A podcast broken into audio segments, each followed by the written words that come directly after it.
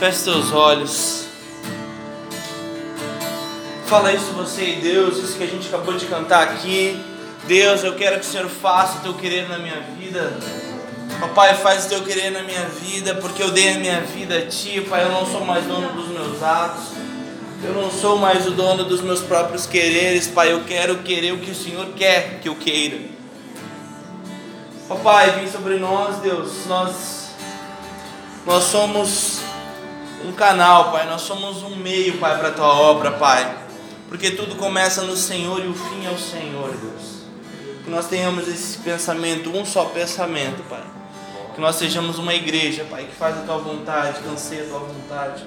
Em nome de Jesus. Amém. Amém, galera. Tudo bem com vocês? Tudo certo?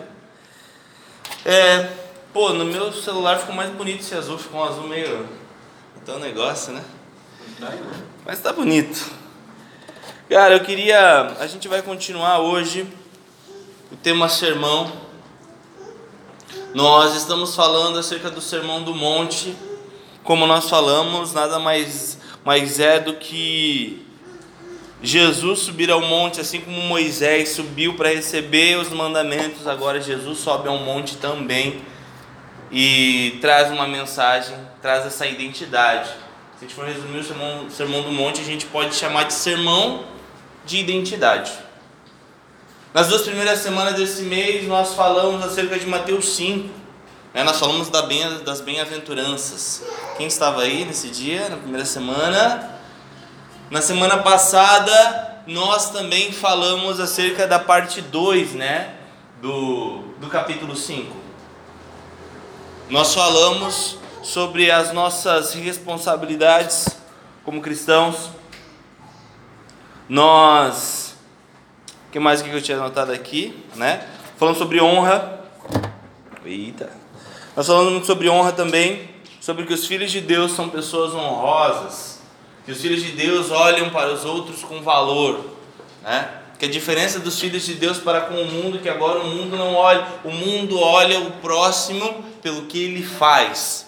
O mundo olha para o próximo pelo que ele faz ou o que ele tem, mas nós olhamos para o mundo como filhos de Deus. Logo, se nós conseguirmos ter essa ótica de tratar como todos como filhos de Deus, nós não conseguiremos fazer distensão de pessoas. Então todas as pessoas são iguais para nós, no sentido de que todas são filhos de Deus. E o mundo, infelizmente, não consegue ter essa ótica. Né? Porque dependendo do carro você trata diferente, porque dependendo da posição da empresa você trata diferente. Né? O seu diretor da empresa você trata super bem, e às vezes um estagiário tu trata ele super mal. Por quê? Porque você julga que a pessoa, umas têm mais valor e outras têm menos valor. E Jesus Cristo fala que se nós olharmos todos como filhos de Deus, nós não faremos esse tipo de atitude. Amém, meus irmãos? E hoje nós iremos falar sobre a cultura do secreto. Iremos falar sobre a cultura do secreto. E para isso eu queria te convidar a abrir Mateus capítulo 6. E iremos ler Mateus 6, iremos ler até o 18.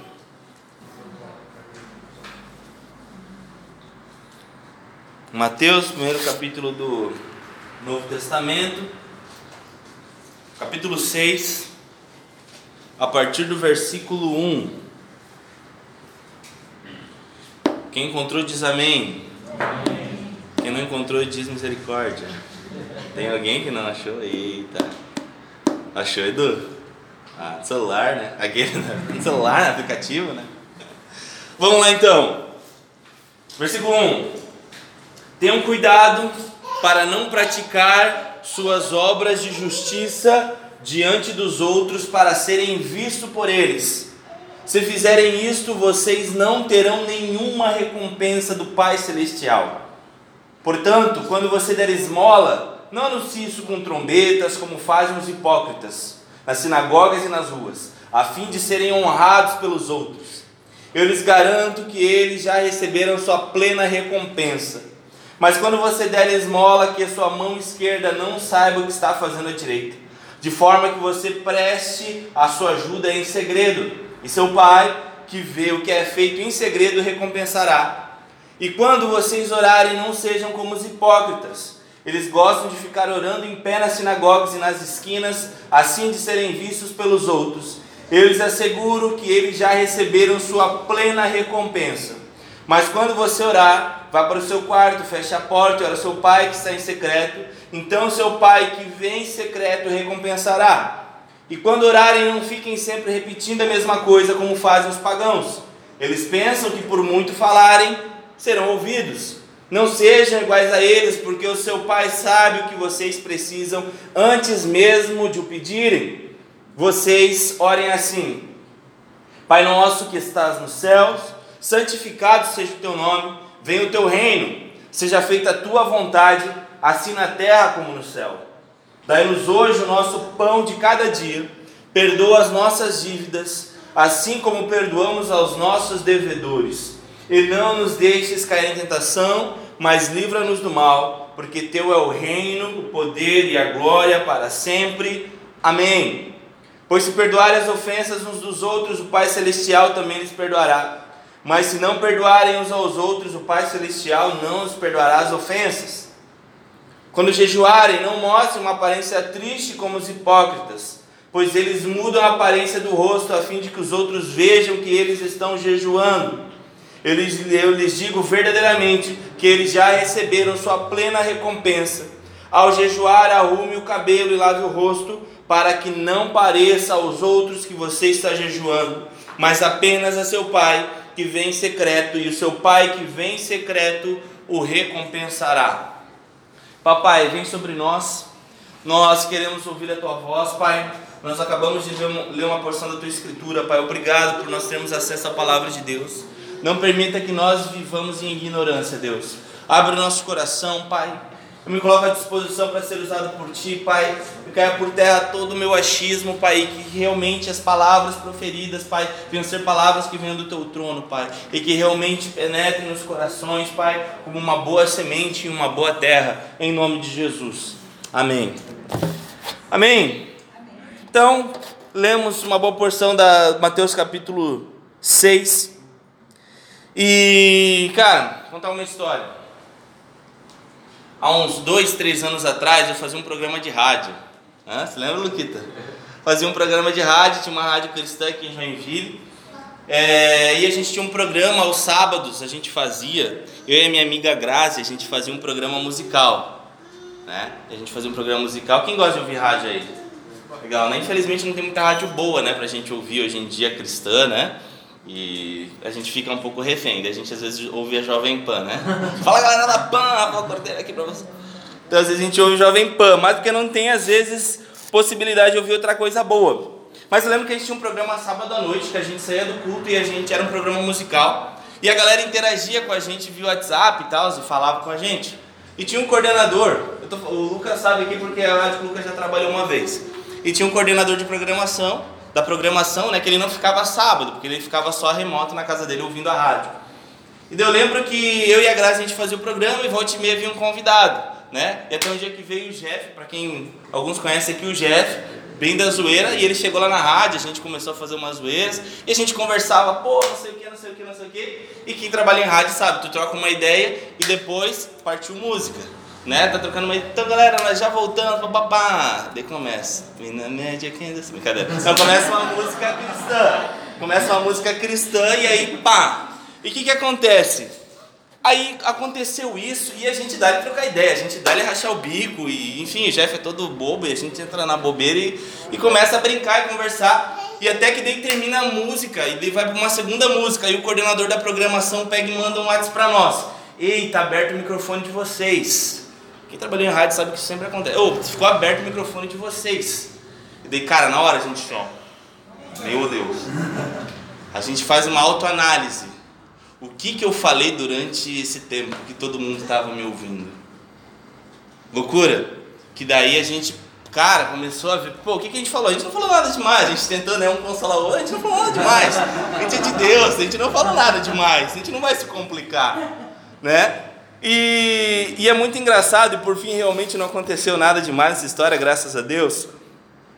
Mas é muito engraçado que nós, por natureza, nós temos uma outra postura quando nós sabemos que estamos sendo vistos ou ouvidos. Na é verdade, a gente está aqui de boa, né? Mas digamos, o David não está aqui hoje. Se ele passasse com a câmera sobre você, você teria alguma reação de mudança. Ou você ia, tipo, ah, ficar assim, ou você ia se esconder. Por quê? Porque você sabe que você está sendo visto. Porque você sabe que você está sendo ouvido. E isso é uma coisa muito legal de nós nos analisarmos na vida com Deus. O que, que você faz quando você não está perto de ninguém? Isso é muito louco, porque a nossa vida é assim. A gente faz várias coisas, e deixa eu te falar, meu irmão, o microfone está aberto. E Deus está ouvindo. Tudo, tudinho. Tudinho que você faz, o microfone está aberto. Isso é uma coisa para a gente se analisar. Porque assim como aquele dia no sábado, eu e os meus amigos, a gente se analisou, cara, o que, que a gente fez? Nós com Deus precisamos fazer a mesma coisa. O que, que eu fiz com a minha semana? O que, que eu fiz com o meu dia? O que, que eu tenho falado? Porque Deus está ouvindo. Existe alguém na, da programação que está ouvindo, esse, esse alguém é Deus. E nós precisamos fazer essa análise. Porque a vida com Deus é uma vida de secreto. E querendo ou não, nós temos esse, essa defesa né, de se portar diferente aqui na frente. Né? Aqui, embora né, dá de fazer umas brincadeiras, mas eu não sou eu aqui em plenitude. Por quê? Porque tem gente me assistindo, porque tem gente me olhando. O Lucas tocando, o Gui também. Né? O Gui no secreto é muito diferente, né? Vamos jogar videogame com o Gui para ver o bicho é maluco, né? E chega aqui o bicho dá uma travada. Por quê? Porque tem gente olhando. E é natural. Nós temos isso no nosso DNA, no nosso coração, de que nós mantemos a postura quando sabemos que estamos sendo vistos. E a pergunta é: que postura você mantém perante Deus que te vê a todo tempo? Isso é muito grave. Por quê? Porque a vida com Deus é uma vida de secreto. O reino de Deus ele é um reino secreto, não secreto de 007, agente secreto. Mas o reino de Deus é secreto. Por quê? Porque ele fala para a gente orar em secreto, ele fala para a gente dar esmola em secreto, ele fala para a gente adorar em secreto, ele fala para a gente jejuar em secreto. Ou seja, o reino de Deus, a vida com Deus é uma vida de secreto. O que acontece no público é só um resultado. Igual o famoso exemplo do iceberg. Né? O iceberg ele tem a pontinha, mas dentro é muito mais fundo. Isso é o reino de Deus. Então o que nós mostramos aqui é só um resultado do que deveria acontecer no nosso secreto. E cara, é muito é muito claro, tá? O culto é só um resultado do que acontece na nossa semana. É só um resultado. Cara, a semana que os discipulados bombam, a semana que a gente tem vigília, a semana que a gente consegue fazer algo a mais junto é uma semana que a gente chega no culto aqui, parece que o culto é outra atmosfera.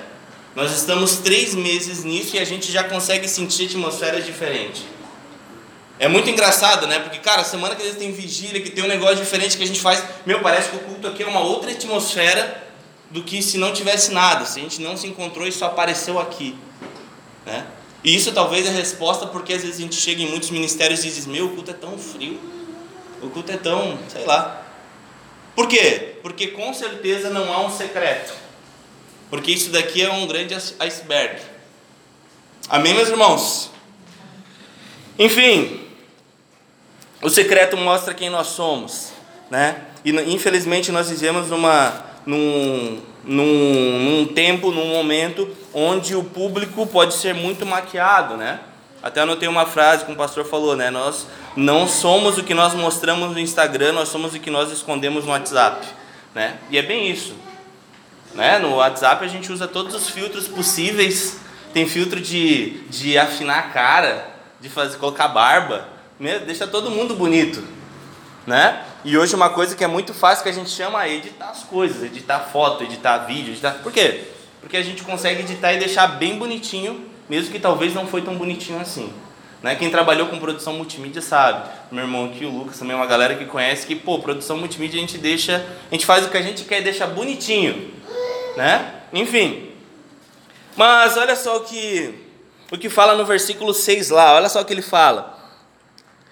É, mas quando você orar, vá para o seu quarto, feche a porta e ore seu pai que está em secreto, seu pai que vê em secreto. É muito legal. Esse texto ele comprova que às vezes a gente chega muitas vezes na presença de Deus assim, Deus faz isso na minha vida, Deus, obrigado. Enfim, a gente chega cheio de palavras para Deus, mas a grande verdade é que Deus vê. E por que isso muda tudo? Porque, cara, você pode falar as abobrinhas que você quiser na oração, porque Deus está vendo teu coração.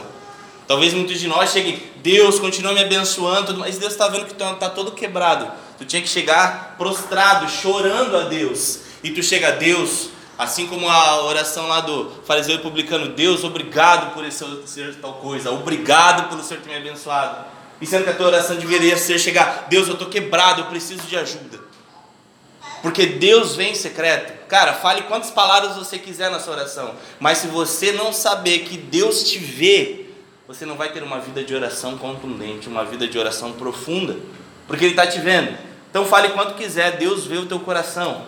Então não adianta a gente querer maquiar. A gente pode maquiar aqui para o público, mas para Deus a gente não consegue maquiar nada, meus irmãos. Amém? Então assim, eu vou falar três pontos importantes que a gente aprende sobre, sobre essa vida no secreto. Por quê? Eu até anotei aqui, é primeiro ponto. Os filhos de Deus entendem que o foco está na glória de Deus. Primeiro ponto que a gente tem que entender. Porque quando a gente entende que o foco é na glória de Deus, a gente não se preocupa com o público. A gente se preocupa no secreto, como eu falei agora. A religião diz que eu tenho que aparecer. A religião fala que quem não é visto não é lembrado. É isso que a religião fala. Que quem está bem é quem vai todo domingo no culto. Porque, pô, essa pessoa está show, ela está indo em todos os cultos. É isso que a religiosidade diz. Né? Às vezes tem alguns pastores que só ligam por irmão quando ele some da igreja uns três meses. Ô irmão, nunca mais te vi no culto, acho que tu não está bem. Mas ir no culto não, não, não tem a ver. Tem gente que às vezes não vem em todos os cultos, mas está muito melhor do que gente que está todo domingo. Isso é muito sério. Na oração do Pai Nosso vai dizer algo: santificado seja o teu nome. É muito legal essa oração do Pai Nosso, até fazendo um merchan pessoal, gente. Dia 28 de novembro, vou estar lançando um livro. Vai ser 100 reais de brincadeira, vai ser bem baratinho. Bem baratinho. Vai falar muito sobre esse trecho aqui, mais específico da oração do Pai Nosso. Então, vou mandar o convite para vocês. Vou lançar um livro em cima disso. E Deus vai abençoar muito a gente com esse, com esse material. É. Vocês acham que o nome de Deus fica mais santo? Vocês acham? Porque a oração do Pai vai dizer: santificado seja teu nome. Vocês acham que a gente ficar aqui falando santo, santo, santo vai deixar, vai deixar o nome de Deus mais santo? Que, que vocês acham? Acho que não, né? O nome de Deus ele não vai ficar mais santo. Então por que nós oramos santificado seja o teu nome? Quando nós oramos santificado seja o teu nome, não tem a ver com que Deus fique mais santo. Não tem a ver com isso. Mas você, quando for orar essa parte, porque a oração do Pai Nosso é uma base, uma estrutura de oração, você vai dizer para Deus: Deus, me ensina a viver como alguém que apresenta teu evangelho de tal forma que as pessoas saibam que o Senhor é santo. Esse é o nosso papel. Por isso que nós oramos santificado seja o teu nome. Porque nós oramos dizendo: Pai, me ensina a viver de tal forma que o teu nome é santo entre as pessoas. Deus é santo? Completamente santo. Mas as pessoas sabem que Ele é santo? Talvez não. Porque é nosso papel santificar, e por isso o foco dos filhos de Deus está na glória dele. Então, cara, quando a gente entende que a glória está em Deus, a gente não se preocupa com a nossa própria imagem, a gente não se preocupa com a nossa aparência, porque a gente entende que o foco está na glória de Deus. Nós somos representantes de Deus nessa terra. É, eu até anotei aqui, né? Porque quando nós aceitamos a Jesus, a gente já não sobe. Já pararam para pensar nisso? Quando a gente, pô, querendo ou não, quando nós aceitamos a Jesus, a Bíblia fala que nós nascemos nova criatura e que agora nós somos perdoados e que agora a eternidade nos espera e que nós viveremos com Jesus. Então, porque na hora que, por exemplo, lá o Rafinha e o Gui se batizaram e na hora já não subiu? Já parou para pensar nisso? Pô, se eu fui salvo, já podia subir na hora. Porque Deus quer que nós sejamos representantes desse Deus aqui na terra. Nós somos representantes desse Deus. Como nós falamos em alguns temas anteriores, nós somos uma amostragem do próprio Cristo. Jesus Cristo ele era unigênito, agora ele é o primogênito. E esse é o papel. Primeiro de tudo, então anota aí depois. O foco dos filhos de Deus está na glória de Deus. Quando o foco está na glória de Deus, você esquece a sua imagem. Ponto 2, muito importante. Para os filhos, as ações fluem naturalmente. Como diria o poeta, deixa acontecer naturalmente. E é mais ou menos assim na vida com Deus. Por quê? Por que Jesus fala sobre essas coisas? Olha só o que ele fala. Ele fala sobre orar, jejuar, ler a palavra e ajudar ao próximo. Por que ele fala sobre essas coisas serem secreto? Porque essas coisas são naturais para nós. Essas coisas deveriam ser naturais para nós. Orar deveria ser natural. Orar deveria ser natural, jejuar deveria ser natural, ajudar o próximo deveria ser natural. Sabe, é, na época, no ano passado, ano retrasado, eu trabalhava lá na SBT em Blumenau e eu ia bastante fazer reportagens na FURB, uma grande faculdade que existe. E sempre tinha alguns eventos no teatro lá da FURB. E um deles era um evento de cachorrinhos. Eram uns eventos de cachorrinho, bem engraçadinho, assim. Pra quem gosta de cachorro é legal. O que, que é esses eventos? Eram os cachorrinhos que andavam em duas patinhas, eram os cachorrinhos que entravam numa porta e saíam pela outra, todo mundo, meu, que legal, que bonitinho. Eram os cachorrinhos que ficavam andando em cima do carrinho, assim, ó, mexiam com a mão e iam indo. Era bem legalzinho. E, cara, a galera pagava ingresso para isso. A galera pagava ingresso. Pô, pago, dou meu dinheiro, pega meu dinheiro aqui.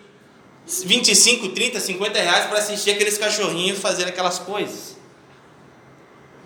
Por que as pessoas pagam para fazer, para assistir essa, essas coisas? Por quê? Porque é um evento. Porque é um evento. Deixa eu te perguntar, vocês pagariam para ir para vocês verem eu com a mãozinha no volante do mob ali? Pagariam 25 pila para ver, olha eu no mob, que bonitinho. Olha só eu entrando na porta aqui. Vocês pagariam para ver eu fazendo isso? Só o. Não. Você pagaria? Óbvio que não. Por que vocês não pagariam para ver eu fazendo isso? Porque é natural. É natural. E por isso que Jesus questiona os fariseus. Porque Jesus fala o seguinte para os fariseus: olha, vocês fazem boas obras e vocês fazem disso um evento. A Bíblia vai falar aqui que vocês precisam tocar trombetas por que os fariseus faziam isso? Porque não era natural deles. Então, se não era natural deles e se era um esforço, alguém tinha que ver. Então, eu preciso tocar trombetas, eu preciso fazer um show. Por que muitos ministérios que não pode dar um prato de arroz que já tira mil fotos e já posta e não sei o quê? Porque não é natural para eles. E isso é muito grave. Porque isso deveria ser natural e não um evento. A gente jejuar não deveria ser um evento, o dia do jejum é tão natural que a gente jejua, simplesmente jejua. Vigília, beleza, acontece vigília, mas a gente já ora todo dia. Porque os filhos de Deus agem naturalmente na vida com Deus. Isso é muito sério. O religioso é tipo um animal querendo imitar um humano e vira um show. Para quem é religioso é muito difícil fazer boas obras e por isso ele quer chamar atenção com as suas boas obras. E a gente precisa se analisar o quanto um esforço é natural. Por isso que a, que a Bíblia vai falar, né, o que sua mão direita faz, a esquerda nem precisa saber. Eu não mando WhatsApp aqui pro Lucas, ô Lucas, sabe o que eu fiz hoje? Mano, tomei um copo de água. Por que eu não mando WhatsApp besta desse para ele? Porque é natural. Eu não aviso, Rafinha, meu, mano, sabe o que eu fiz hoje? Fui no banheiro. Cara, fui lá no banheiro. Por quê? Porque não é, não é evento, é muito natural. Então o que é natural, a gente não conta vitória no que é natural. E esse era o problema dos fariseus. Tudo era um show para eles. Me olhem, me olhem. O Craig Rochelle, ele fala sobre liderança. E tem um livro dele que ele fala o seguinte: olha só. Bons líderes nem percebem que são bons líderes. Eles não precisam se gabar se promover ou se mostrar. Aquilo já faz parte dele. Mas se ele precisa contar suas vantagens, é porque ele não é um bom líder naturalmente. Então todas as pessoas que elas precisam que alguém diga, ela precisa se auto chamar, precisa se auto dizer, não sei se existe a palavra, que eu sou tal coisa, eu sei, eu sou. Geralmente as pessoas que são boas, elas nem precisam falar porque é tão natural. E eu, cara, eu conheço outros filhos da mãe que desenham pra caramba. Tipo assim, eu já tentei desenhar desenho mais ou menos, mas tem muita gente boa. Eu tinha vários amigos que faziam várias ilustrações, pintavam em tela e não sei o que. E eu falava, mano, cara, como tu faz isso, mano? É muito louco esse teu desenho. Ah, mano, sei lá, desenho. Tipo assim, o bicho não sabia de onde vinha. E o filho da mãe era bom pra caramba. Mas era tão natural para ele que ele não. Ah, mano, eu desenho. Não é uma coisa que eu vou fazer uma exposição lá no Juarez Machado. Porque era natural deles. Então, quando nós líderes, nós cristãos, nós precisamos dizer eu sou, eu faço, é um problema. Você sabia que em Atos houve a primeira chamada que a primeira vez que chamaram os cristãos de cristãos foi no livro de Atos. Foi durante o livro de Atos. Os discípulos eles eram tão iguaizinhos a Jesus, eles eram tão iguaizinhos a Cristo, que o pessoal falava: olha lá, ele é igualzinho a Cristo, eles são cristãos. Pedro não falou que ele era cristão. Paulo, ninguém falava, eu sou cristão. Mas, cara, as pessoas olhavam e diziam: Meu, ele é cristão. Ele é igualzinho a Cristo. E esses somos nós. Se nós realmente somos semelhantes a Jesus, não tem a ver com eu dizer, ei Lucas, Gui, Gabi, isso, semelhante a Jesus. Não. Cara, ele é semelhante a Jesus. Esses são os filhos de Deus, sabe por quê? Porque eles esquecem de ter glória para eles. Eles esquecem de se promover. O Filho de Deus quer promover tanto ao Pai que ele esquece de se promover. Ele esquece de fazer evento. Porque ele busca a glória do Pai. Enfim. E agora eu posso dizer para vocês então, irmão, haja naturalmente na vida com Deus. Mas acho que essa é a pior palavra que você pode dizer para alguém para agir naturalmente, não é verdade? Né? Haja naturalmente, já foi numa festa, numa balada, num lugar, Miga, olha lá quem tá lá. Você vira assim igual um robô. Miga, disfarce. Não, é quem tá lá. Né? Haja naturalmente. Ninguém age naturalmente quando alguém fala isso. Não é verdade? Não, Gui, vai lá falar na alve e fala naturalmente. Eu não tenho como fazer isso. Por quê? Porque o evangelho não tem a ver com uma casca de comportamentos.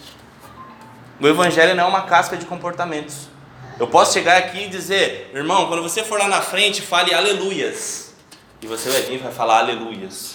Glória a Deus. Não teria cabo da sua, glória a Deus. Eu posso ensinar ele a falar crente, posso, mas ele não vai ser de coração. Então nunca vai ser natural se não mudar o coração. Para você ser natural nessas coisas com Deus, o teu coração tem que mudar não simplesmente as tuas atitudes, porque quando você muda de coração, as tuas atitudes automaticamente vão ser mudadas. Então, nós não focamos como cristãos no comportamento. Quem se preocupa com o comportamento é a religião, é o religioso. Por isso que o religioso ele põe uma roupa, às vezes a melhor roupa no domingo, a gravatinha aqui e a Bíblia aqui debaixo do braço, porque ele precisa ter aparência, ele precisa falar igual a crente, mas muitas vezes não vive. Porque não tem a ver com o comportamento. Sabe por quê? Vocês já viram esses, esses vídeos na internet de desses, desses caras que criam tigre dentro de casa, que criam leão? Já viram essas coisas? Pessoal, aqueles pitbull bombado com a orelha cortada, meu, aqueles lá, dá medo, né? E criam esses bichos em casa. Volte e meia você pode procurar na internet ou ver no jornal que esse tigre ou esse pitbull avançou na pessoa e matou a pessoa. Todo mundo já viu uma reportagem desse sentido. Pô, o cara criava um tigre e do nada o tigre veio e avançou. Por quê? Instinto. É o instinto.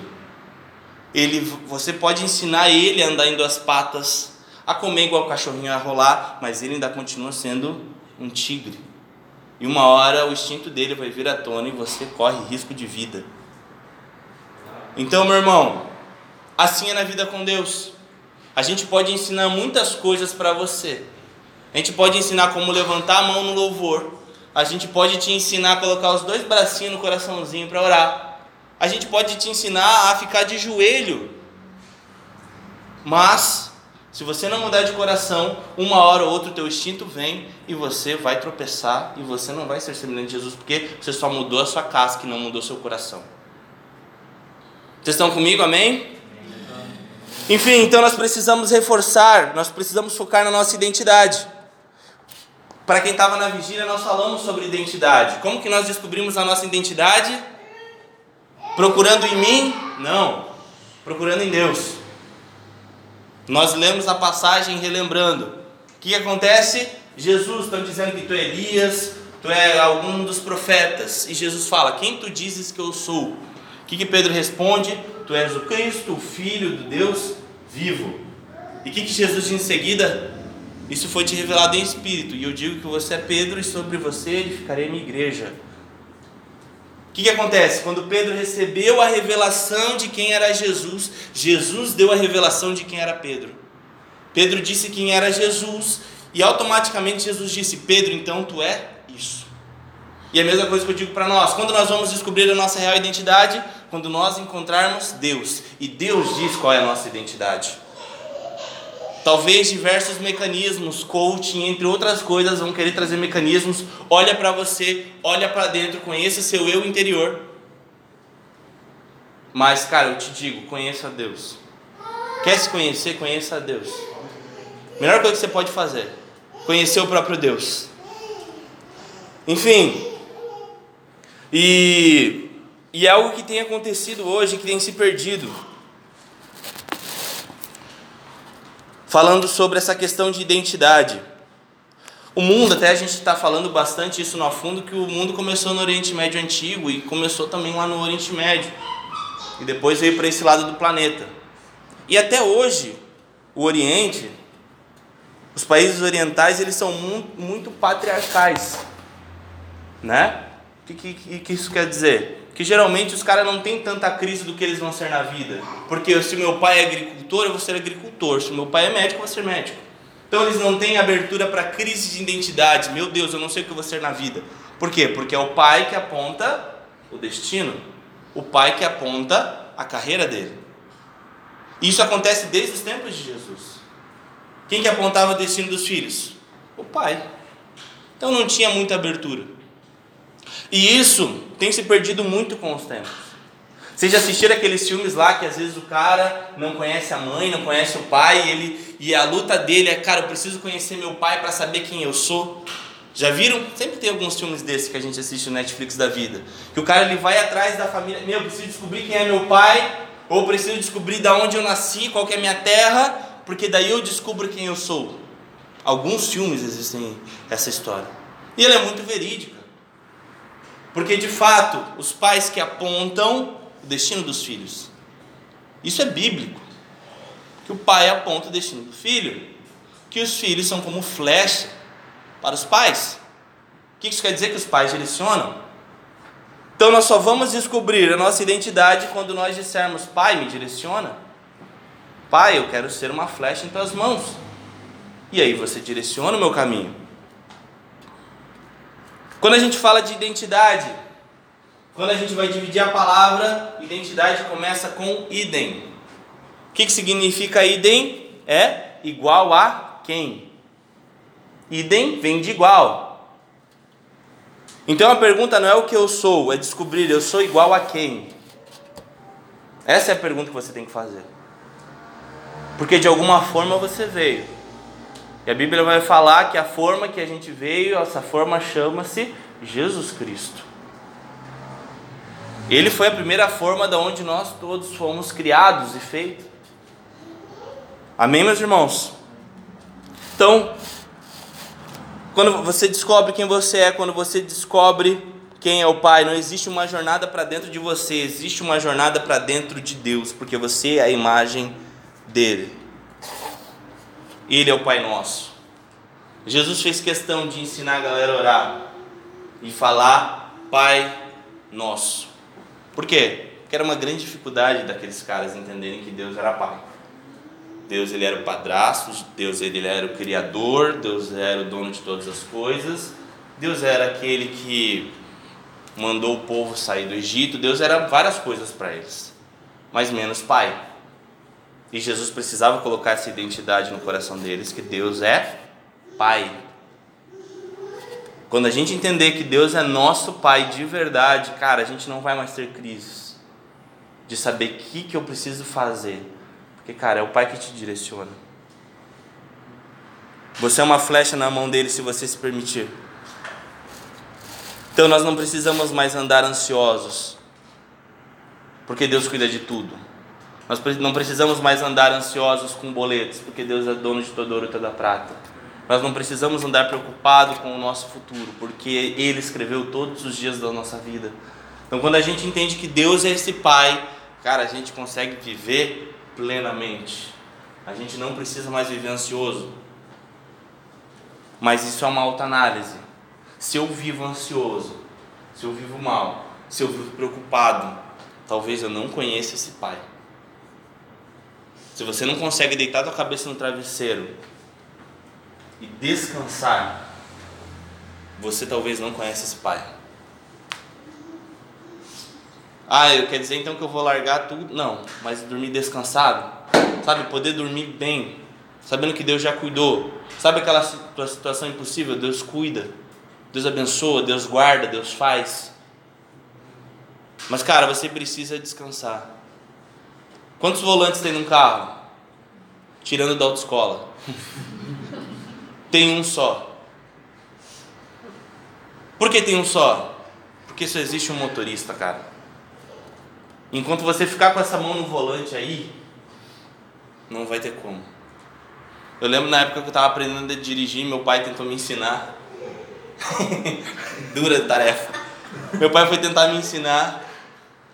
E meu pai, daí uma hora eu ia meio que perder o controle, meu pai querendo pegar no volante, eu não deixando, não, eu não E meu pai, não, rapaz. Por quê? Só um controla. E quando os dois tentam controlar, vai dar ruim. Vai dar ruim. Então, enquanto você quiser controlar ainda a sua vida, suas ações, o teu futuro, cara, tua, tua vida vai ser assim, ó. Meu Deus, parece que eu estou numa loucura. Claro, tu tá puxando o volante para um lado e Deus está querendo puxar para outro. É óbvio que tu vai ficar fazendo zerinho na rua. E é isso que acontece conosco. Infelizmente. Pô, parece que a minha vida fica dando um círculo, é óbvio. Aqui, tá só aqui, ó. Né? Velozes e Furiosos, desafio em Tóquio. Né? Só nos drift da vida. Porque você não larga a mão do volante. Amém, meus irmãos? Como saber se então eu tenho um relacionamento com Deus? Qual que é a prova real então? Nós estamos falando que eu preciso saber que Deus é meu Pai, que eu confio que Ele é meu Pai, Vou contar uma história para vocês. É, aqui temos entre nós aqui um policial e um advogado. Olha só, meu, Edu é monstro, né? Que isso, Brasil, é um monstro. É um monstro, gente. Todo mundo que não deu oferta, ó, vai falar com o Du. Brincadeira. Mas vou dar uma ilustração. Digamos que, sei lá, eu tô lá na minha casa e eu tenho uma arma lá. Tem uma arma lá na minha casa lá e, sei lá, minha família foi viajar, meus pais foram viajar, falaram, Rafael, a gente vai ficar, embora, vai ficar longe duas semanas, a gente vai viajar duas semanas aí, você vai ficar sozinho em casa, eu tenho uma arma em casa lá guardada na gaveta do meu pai. Isso não é verdade, tá, gente? Não é só porque a gente mora no paraíso que vocês vão ficar tirando agora. Mas o que, que acontece? Brincadeira, brincadeira, pai e mãe, ama a nossa casa. O que, que acontece? É... Tem uma arma lá, e daí tipo, dá uns três dias, eu sei que eu estou sozinho em casa, e daí, pô, eu, eu, ouço um barulho, eu ouço um barulho estranho. Aí eu vou lá e entra um cara na minha casa, e eu não consigo ver bem quem é essa pessoa. E eu vou lá, em autodefesa, eu dou um tiro nesse cara. Vou lá, dou um tiro nele, porque eu sou bom atirador, e atiro ele, e ele cai duro lá na minha sala. Geralmente, não é todos, mas estou sendo só uma suposição, eu vejo, meu Deus, cara, eu, eu matei um cara, e aí? Tá aqui na minha sala, o que, que eu vou fazer agora? Eu ligo pro Du, advogado, falo, Du, seguinte, cara, um cara entrou na minha casa aqui, ele, enfim, invadiu aqui a minha casa, eu atirei nele, ele tá caído ali na minha sala. O que, que eu tenho que fazer, cara? Como que eu vou me virar agora? Porque eu tenho um corpo aqui na minha casa e, pô, foi uma defesa. O que, que eu vou fazer? Quais são os meios legais para que eu possa né, sair ileso dessa situação. E aí o Du vai lá e me dá um, um, um posicionamento sobre isso. Agora vamos contar uma outra história. A mesma história. Eu tava com a arma em casa, meus pais foram viajar umas duas semanas. E dá uns três dias depois. E aparece lá alguém na minha casa, não vejo quem é. Eu pego a arma e pá, atiro. E quando eu vejo, atiro é o meu pai. Eu nem vi que era meu pai, mas eu atirei porque eu achei que era alguém. Qual que vai ser minha reação? Cara, meu Deus, eu matei meu pai, mano. Cara, eu vou cair em prantos. Eu vou me. Cara, eu não vou pensar em mais nada. Vocês acham que eu vou ligar pro Du e vou dizer, Du, como que eu posso me, me livrar dessa? Cara, eu nem vou isso nem passa pela minha cabeça. Por quê? Porque eu vou pedir perdão pro meu pai. Vou dizer, Deus, por quê? O que, que essa ilustração quer mostrar? Que talvez na vida com Deus nós sejamos essa pessoa. Talvez quando você peca na vida com Deus, a sua preocupação é: que consequências esse meu pecado vai ter? Meu Deus, eu fiz tal pecado nessa área, Rafael, o que, que pode acontecer comigo? Porque eu pequei nessa área. Quem sabe muitos de nós são assim, de se preocupar qual que é a condenação que vai vir. Então eu preciso procurar os meios legais e saber como eu posso sair com menos lesão por parte de Deus, porque eu pequei e eu não quero ser condenado. Talvez seja essa a sua história. Ou talvez você seja do outro grupo. É daquele que, independente do que você fez, você está pouco se lixando para o que vai acontecer depois, porque você só está preocupado. Cara, eu pequei contra o meu Pai amado. Eu feri o Senhor Jesus, aquele que me ama e deu a vida por mim. Dane-se o que vai acontecer depois. Eu só estou preocupado porque eu te desagradei, meu Deus. Isso é bem importante para nós fazermos essa autoanálise. Quem é você nessa história? Será que quando você peca, a sua preocupação é em saber o que, que vai acontecer com você depois? Ou quando você peca, a sua única preocupação é, cara, eu não quero desagradar meu pai. Eu amo ele. Eu amo meu pai. E esses são dois tipos de pessoas que existem aqui no nosso meio. E se você é do segundo, do primeiro tipo de pessoa que só está preocupado com a condenação, pode ter certeza, você não vê Deus como um pai. Você vê Deus como qualquer outra coisa, menos como pai. Porque se você matasse o seu pai terreno, você só ia abraçar e dizer: Pai, me perdoa, não queria que o Senhor morresse. E com Deus é a mesma coisa. Você só iria: Pai, eu não quero pecar contra ti, eu te amo, Pai. Eu te amo. Faz o que precisar fazer em mim. Dane-se o que vai vir depois.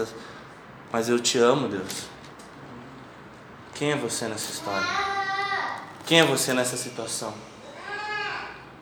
Quem é você quando ninguém está olhando? Será que a sua preocupação quando você peca é que ninguém da igreja descubra? Cara, dane-se que o pessoal da igreja vai pensar. Dane-se. Abre teu coração no home, abre teu coração no discipulado. Não tem a ver. Não tem a ver, cara, os teus pecados. Eu lembro, cara, isso faz uns seis anos lá atrás. Eu estava em outro ministério. Pastor, pastor Lipão, pastor muito abençoado aqui na cidade. E eu ia começar um outro projeto lá. E dele me chamou para conversar. E, e ele me chamou para conversar e falou: a igreja. Brincadeira, brincadeira. Gente, brincadeira, ele não pode ouvir isso. Mas ele sabe que a gente brinca por trás. Não, mas ele chamou eu para conversar e ele falou bem assim: ó. É, falou assim: Cordeiro. Eu falei assim: ó, cara, qual que é o teu pior pecado? Ele chegou assim para me perguntou, cara, qual que é o teu pior pecado? Eu lembro certinho desse dia. Daí eu falei, como assim? Eu falei, não, cara, eu queria saber qual que é o teu, o teu pior potencial. Daí eu, daí eu, daí eu fiquei ainda meio receoso, imagina. Daí, daí ele falou assim, Rafael, eu preciso saber quais que são os teus piores pecados, para que eu, como teu líder, eu nunca venha me surpreender se um dia você cair em tal pecado e as pessoas vierem me falar. E quando as pessoas vierem me falar sobre um pecado que você cometeu, eu vou dizer, eu já sei, ele é irrepreensível nessa situação. Cara, aquele dia me marcou muito, porque eu abri todo o meu coração. E dele falou, sabe qual que é a, a pior coisa que pode acontecer com um cristão? Qual que é a pior coisa que pode acontecer com um pastor? É ele ser, ele cair num pecado que ninguém esperava que ele caísse. Existem vários escândalos de pastores aqui na nossa cidade Eu tenho conversado, tenho par, feito parte de um grupo de pastores aqui de Joinville.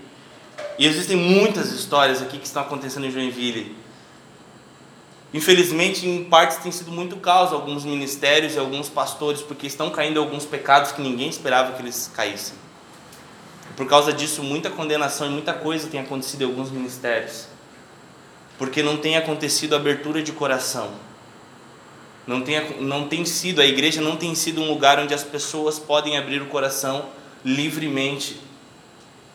E quando o Lipão fez isso comigo, mexeu muito com o meu coração. Porque falou, cara, agora não há condenação. E se alguém vir falar alguma coisa, você já me contou. Há acusação sobre você. E a gente vai orar e você vai ser transformado passo a passo. E assim é na vida com Deus. Nós precisamos ser plenamente abertos. Porque Deus sabe qual é o teu potencial. Estava até conversando ontem com a mãe do Edu, com o Edu, com a Amanda, a gente estava falando que todos nós somos potenciais assassinos por causa da carne. Todos nós somos potenciais, todos nós somos maus. Nós lutamos contra essa carne. Nós lutamos por esses anseios da carne. Mas, cara, nós precisamos ser essa igreja que ama a Deus e que abre o coração e que é profunda nos relacionamentos. Isso são filhos. E cara, eu quero dizer de antemão para você. Hoje nós trabalhamos com discipulado aqui dentro da Alva, nós trabalhamos com home e nós temos procurado ser uma igreja aberta para ouvir os pecados das pessoas, para tirar o peso. Não porque nós tiramos o peso, mas é que Jesus tira. Sabe, aquela mulher ser apedrejada. E Jesus falou para ela: cadê a galera que te condenava? foram embora e Jesus fala: Eu também não te condeno, vai, não peques mais. A igreja é esse lugar, meu irmão, onde você vai confessar seus pecados, onde a gente não vai te condenar e onde a gente vai te incentivar a corrigir os teus desvios de caráter. Isso é igreja. Mês que vem nós iremos falar sobre discipulado. Vai ser um tema mês todo só sobre discipulado. Vai ser um tema que, cara, a gente vai ver quem é de verdade. Vamos separar os homens dos meninos dessa igreja, porque vai ser um tema muito louco. Porque a gente vai realmente mostrar qual é o preço dessa vida com Deus. Nós precisamos ser essa igreja e nós precisamos ser essas pessoas. Cara, Jesus dá dois exemplos de pessoas que existem. Primeiro ele fala não sejam como hipócritas e depois ele fala não sejam como os pagãos que, que os hipócritas são? Vocês sabem o que significa hipócritas? Alguém já ouviu falar essa palavra hipócrita? Jesus não inventou essa palavra, Jesus só exportou do, do, do teatro grego. No teatro grego, aquelas máscaras que eles usavam para, para interpretar papéis no teatro se chamavam hipócritas. Era uma máscara que a matéria-prima delas era cera. Então eles faziam máscaras. E aquelas máscaras que eles usavam no teatro se chamavam hipócritas, aquela máscara. E o que, que Jesus estava querendo dizer em não ser hipócritas? Cara, quando vocês estiverem comigo, com Deus, não adianta vocês usarem máscara. Não atuem, não precisa atuar. Vocês não são atores que fingem uma coisa e são outra.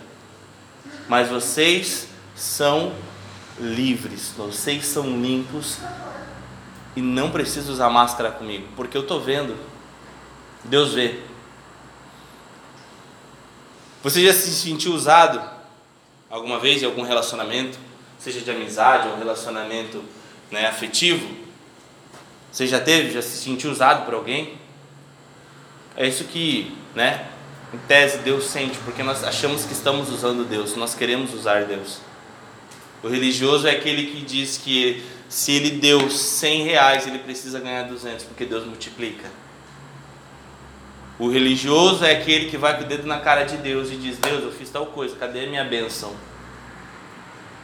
Eu não vou sair daqui sem minha bênção.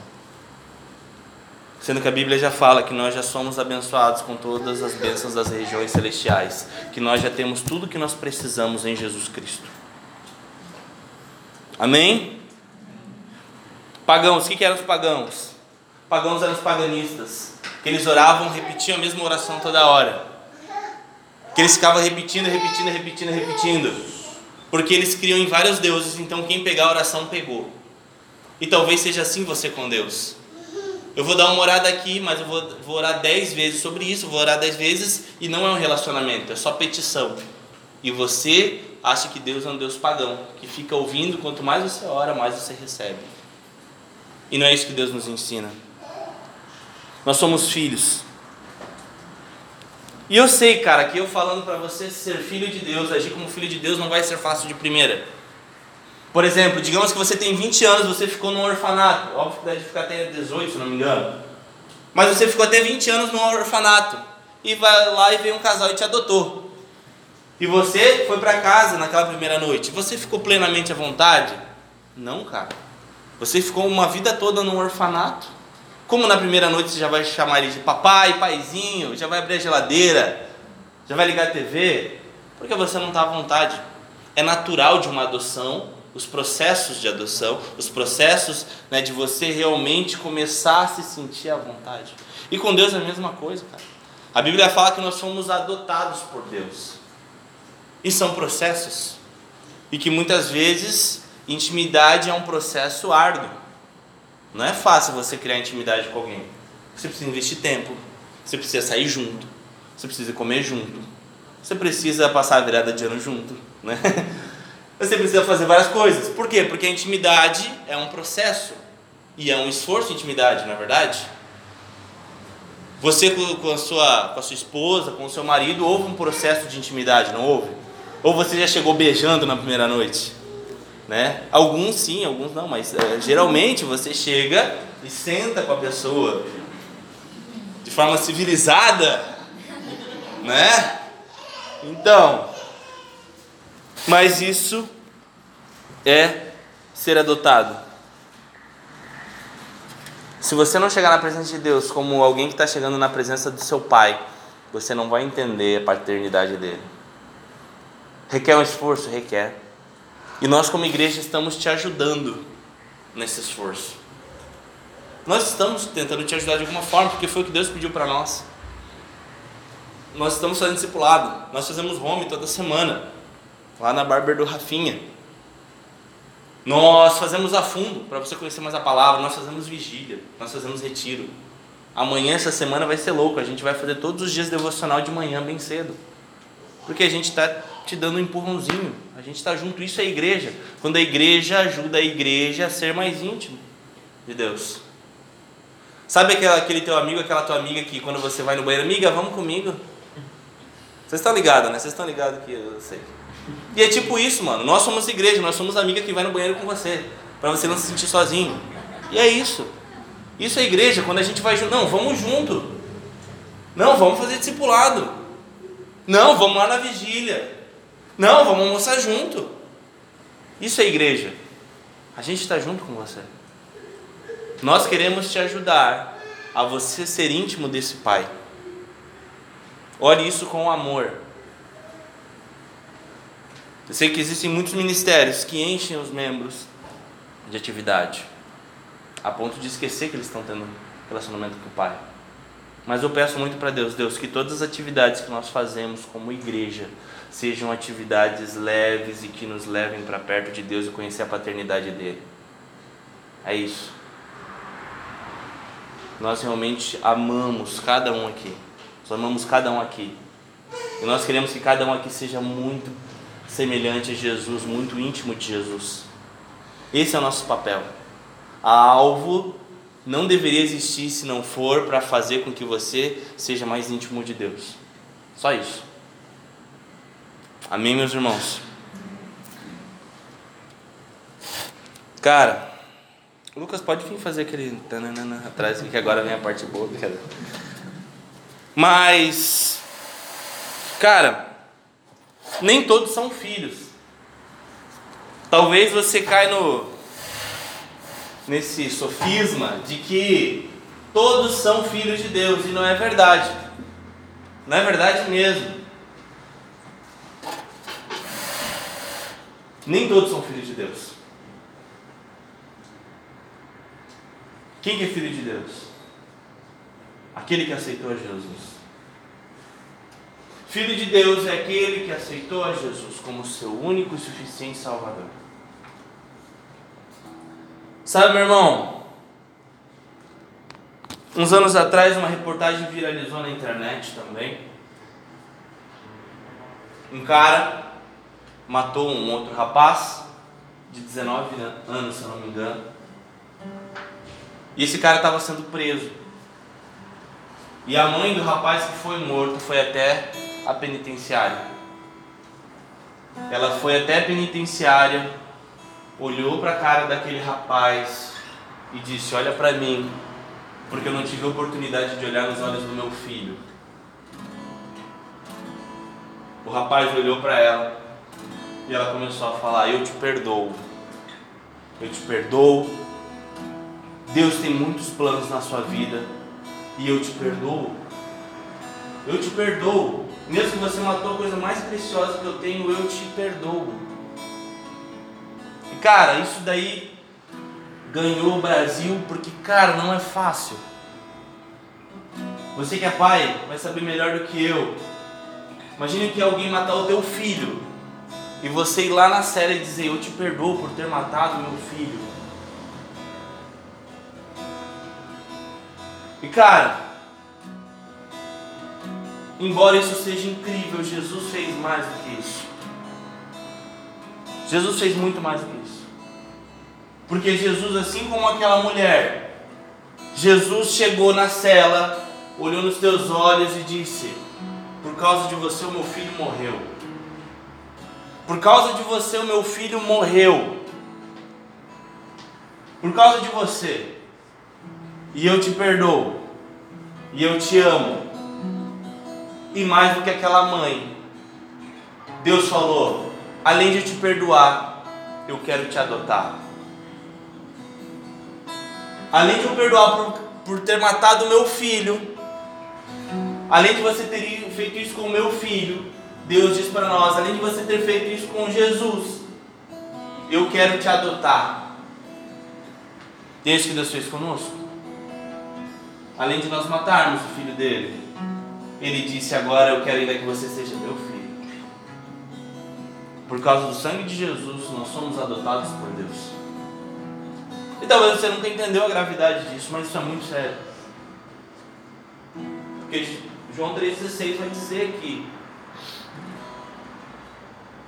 Porque Deus amou o mundo de tal maneira que Deus, o Filho unigênito, o único Filho, para todo aquele que nele crê não pereça, mas tenha vida eterna.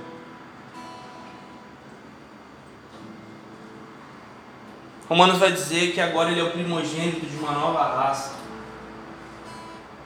Cara, Jesus morreu para que você fosse filho de Deus. Esse é o tamanho do amor de Deus. Esse é o tamanho do amor do teu pai. Loucura, né? Queria que você se levantasse nesse momento.